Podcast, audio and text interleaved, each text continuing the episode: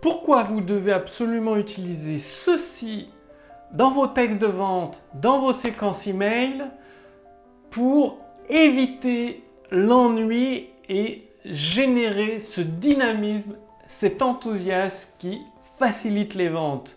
Bonjour, ici Mathieu, spécialiste du copywriting. Bienvenue sur la chaîne Wikash Copy. Alors, il y a un ennemi à fuir quand vous faites un texte de vente ou des séquences email, c'est l'ennui. Dès que vous avez une partie texte ennuyeux, vous devez la supprimer, l'éradiquer.